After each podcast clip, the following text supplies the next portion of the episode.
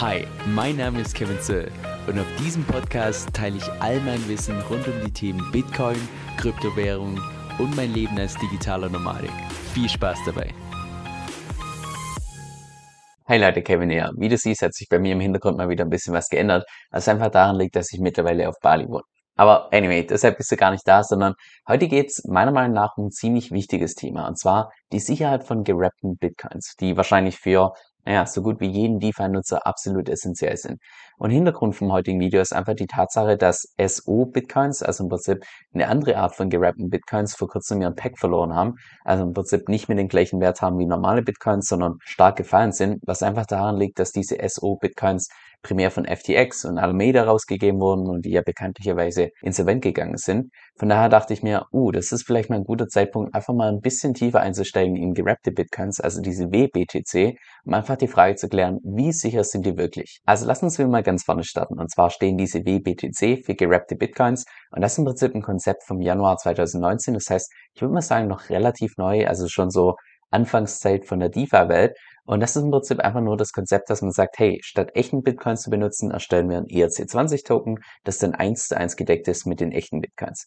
Also im Prinzip, ich würde mal sagen, sehr vergleichbar mit dem UCC, mit dem Stablecoin, der eins zu eins gedeckt ist durch normale US-Dollar, nur dass man das gleiche Konzept benutzt für eben Bitcoin und nicht den US-Dollar. Und der große Vorteil von diesem ERC20-Token ist ja natürlich folglich, dass der natürlich auch auf dem Ethereum-Netzwerk entsprechend benutzt werden kann und du damit dann verschiedenste DeFi-Applikationen entsprechend nutzen kannst. So, aber wenn jetzt tatsächlich gerappte Bitcoins gemanagt werden, dann stellt sich natürlich jetzt die Frage war, wer genau managt denn das? Und das macht die gerappte Bitcoins DAO, also eine Decentralized Autonomous Organization, und die bestimmt im Wesentlichen, wer als Merchant und Custodian entsprechend dazukommt.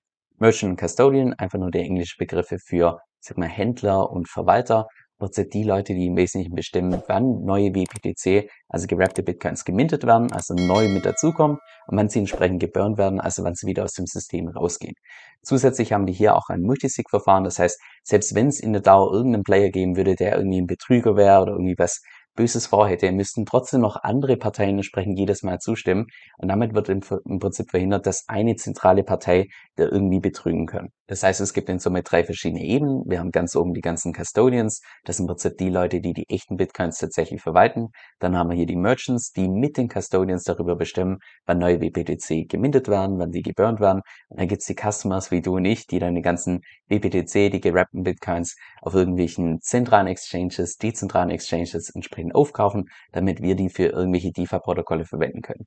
Und wer jetzt genau Merchant ist und wer Custodian ist, das kannst du auch hier auf der Webseite alles nachschauen. Das siehst du ganz genau aufgelistet, wer welche entsprechende Rolle hier übernimmt.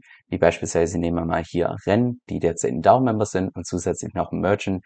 Siehst auch hier, dass beispielsweise BitGo einer von diesen Custodians ist. Also das kannst du alles hier auf der Webseite entsprechend nachschauen. Bevor wir die Frage klären, wie sicher denn tatsächlich diese gerappten Bitcoins sind, ist es zunächst mal wichtig zu verstehen, wie die überhaupt erzeugt werden, also gemintet werden und wie sie dann anschließend wieder geburnt werden.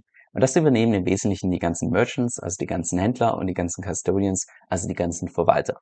Und zwar ist es so, dass in dem Moment, wo neue WPTC, also gerappte Bitcoins, gemintet werden sollen, erstellt werden sollen, sagt der Merchant, der Händler, hey, ich würde gerne neue minten, tut entsprechenden Wrapped Token Contract erstellen und sendet dann anschließend seine echten Bitcoins an den Custodian, der die echten Bitcoins entsprechend verwaltet. So, sobald er die Bitcoins bekommen hat, sagt er, okay, du hast mir einen Bitcoin geschickt, also darfst du entsprechend einen Wrapped Bitcoin entsprechend erzeugen und wenn der erzeugt wurde, bekommt er den anschließend zugeschickt. Irgendwelche Kunden wie du und ich könnten die dann beispielsweise aufkaufen, indem wir zu so einem Händler gehen, schicken dort unsere echten Bitcoins hin, indem wir uns davor verifiziert haben und so weiter und bekommen dann die gerappte Form davon. Es muss allerdings nicht direkt über so einen Händler, also einen offiziellen Händler laufen. Das kann auch sein, dass du das Ganze über eine dezentrale Exchange machst oder eine andere zentrale Exchange, die mit dem gar nichts hier zu tun hat. Also es muss nicht direkt von Merchant zu dir gehen, sondern es kann auch von Merchant zu einer anderen Exchange und dann erst zu dir gehen. So, um die gerappten Bitcoins dann entsprechend wieder zu burnen, also aus dem System rauszubringen, geht dann wieder der Merchant zum Custodian, also der Händler zum Verwalter hin und sagt, hey,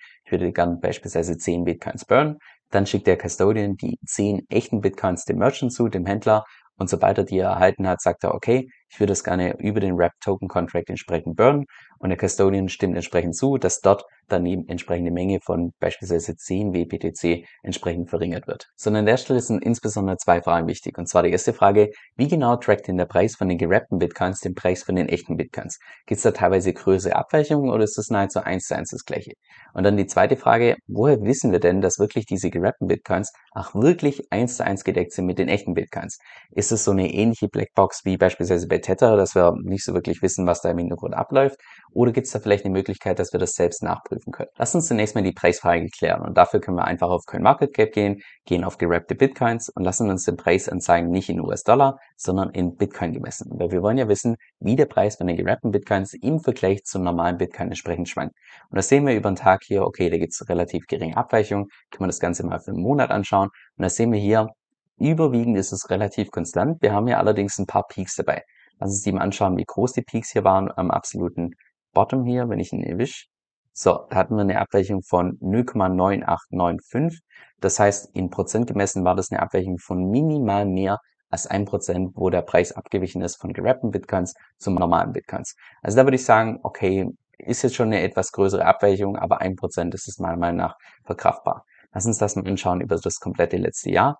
Oh, das sehen wir hier unten, da gibt es eine größere Abweichung. Lass uns das mal über den kompletten Zeitraum hier anschauen. Okay, dann haben wir hier eine Phase irgendwann im November 2021, wo wir teilweise eine Abweichung hatten von 2,5 Prozent. Also das wäre auf jeden Fall schon mal was, wo ich dann entsprechend einfach den Preis im Auge behalten würde, ob der sich noch weiter verliert oder ob er sich entsprechend wieder entsprechend stabilisiert. Und dann hatten wir hier ein Event, ähm, das ist im Jahr 2019, am 19. Juni 2019, wo wir eine Abweichung hatten von knapp 12 Prozent. Ich persönlich weiß jetzt nicht genau, was da entsprechend vorgefallen ist. Also irgendwann im Juni 2019. Das ist ungefähr fünf Monate, nachdem entsprechend die gerappten Bitcoins auf den Markt gekommen sind.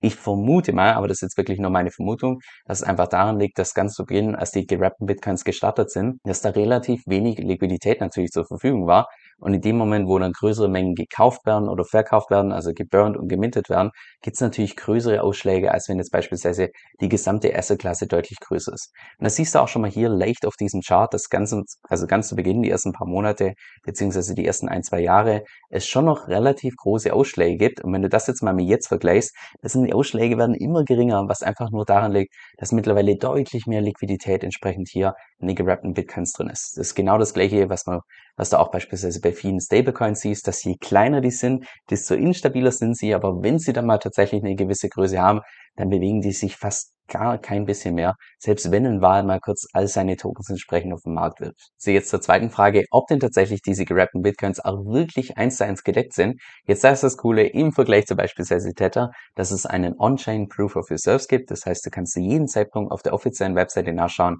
wie viele gerappte Bitcoins sind derzeit im Umlauf und wie viele echte Bitcoins sind denn tatsächlich bei den Custodians, also bei den ganzen Verwaltern entsprechend hinterlegt. Und derzeit sind beispielsweise ungefähr 237.000 gerappte Bitcoins im Umlauf und ungefähr 240.000 echte Bitcoins sind hinterlegt. Das heißt, mehr echte Bitcoins als gerappte Bitcoins. Und das ist ja genau das, was wir sehen wollen, dass zu keinem Zeitpunkt die gerappten Bitcoins mal irgendwie mehr sind als die echten Bitcoins, die die entsprechend decken. Und das Coole an der Webseite ist nicht nur, dass du hier die ganzen äh, Custodian-Adressen siehst, sondern auch, dass du hier ein Orderbook hast. Das heißt, du siehst auch zu jedem Zeitpunkt, welcher Merchant jetzt irgendwelche Tokens geburnt hat. Also wenn hier links so ein Feuer angezeigt wird oder wenn irgendwelche Tokens gemintet wurden, beispielsweise hier, wenn das grün angezeigt wird, da kannst du alles in Echtzeit nachschauen. Und ich meine wirklich Echtzeit, dass in dem Moment, wo jetzt beispielsweise jemand den Antrag stellt, hey, ich würde gerne 1000 gerappte Bitcoins entsprechend neu minden, dann wird das hier entsprechend grau hinterlegt, so lange, bis die ganzen anderen Parteien entsprechend zugestimmt haben, dass es in Ordnung ist. Und erst dann wird es entsprechend hier entsprechend dunkel hinterlegt oder beziehungsweise dann sieht es ja so aus, wie es ja entsprechend aussieht. Weil vorhin, als ich noch reingeschaut habe, war das beispielsweise so, dass noch zwei Positionen grau waren, bis dann die ganzen anderen Parteien zugestimmt haben und dann wurden die erst entsprechend dunkel hinterlegt. So jetzt zur Frage aller Fragen. Sind denn tatsächlich gerappte Bitcoins so sicher wie normale Bitcoins? Und da ist die Antwort natürlich auf keinen Fall, weil es gibt da deutlich mehr Abhängigkeiten als jetzt beispielsweise bei den echten nativen Bitcoins, wo niemand, wo du auf niemand angewiesen bist, wie die ganzen Custodians, die ganzen Merchants und so weiter. Ich würde allerdings die gerappte Bitcoins als relativ sicher einstufen, einfach aufgrund der Tatsache, dass die gemanagt werden durch eine dezentrale Organisation und dass auch für das ganze Minden und Burn von diesen Tokens auch jedes Mal eine Multisig notwendig ist, sodass man im Prinzip ich sag mal, größtenteils ausschließen kann, dass irgendjemand von diesen Merchants oder Custodians jetzt tatsächlich irgendwie ein Betrüger oder sonst was ist. Jetzt meiner Meinung nach der Worst Case, der tatsächlich passieren könnte, wäre, dass einer von diesen Custodians, also die, die die ganzen echten Bitcoins aufbewahren, dass die insolvent gehen. Ich halte das zwar für relativ unwahrscheinlich, aber hey, wenn 2022 eines gezeigt hat, dann ist es einfach, dass blindes Vertrauen in irgendwelche zentralen Parteien einfach tödlich sein kann. Und von daher habe ich es auch bei mir in meiner Excel-Liste so gemacht, dass ich jetzt gerappte Bitcoins noch zusätzlich hinzugefügt habe, so dass ich den Echtzeitpreis immer ziehe und sollte der zu irgendeinem Zeitpunkt mal mehr als ein Prozent abweichen von dem echten Bitcoin, dass ich dann sofort entsprechend benachrichtigt werde. Jetzt zum Schluss noch eine Sache, die ich persönlich so ein bisschen schade finde. Und zwar habe ich schon von mehreren Bitcoin-Maxis gehört, dass sie sagen, die gerappten Bitcoins sind keine echten Bitcoins. Und da schwingt so ein bisschen mit, dass ja, die gerappten Bitcoins einfach so ein Stück weit schlecht sind. Und natürlich haben sie auch rein faktisch natürlich recht, dass gerappte Bitcoins keine echten Bitcoins sind, weil gerappte Bitcoins sind ja wie gesagt ein ERC20-Token, das 1 zu 1 gedeckt ist oder mindestens 1 zu 1 gedeckt ist mit den echten Tokens.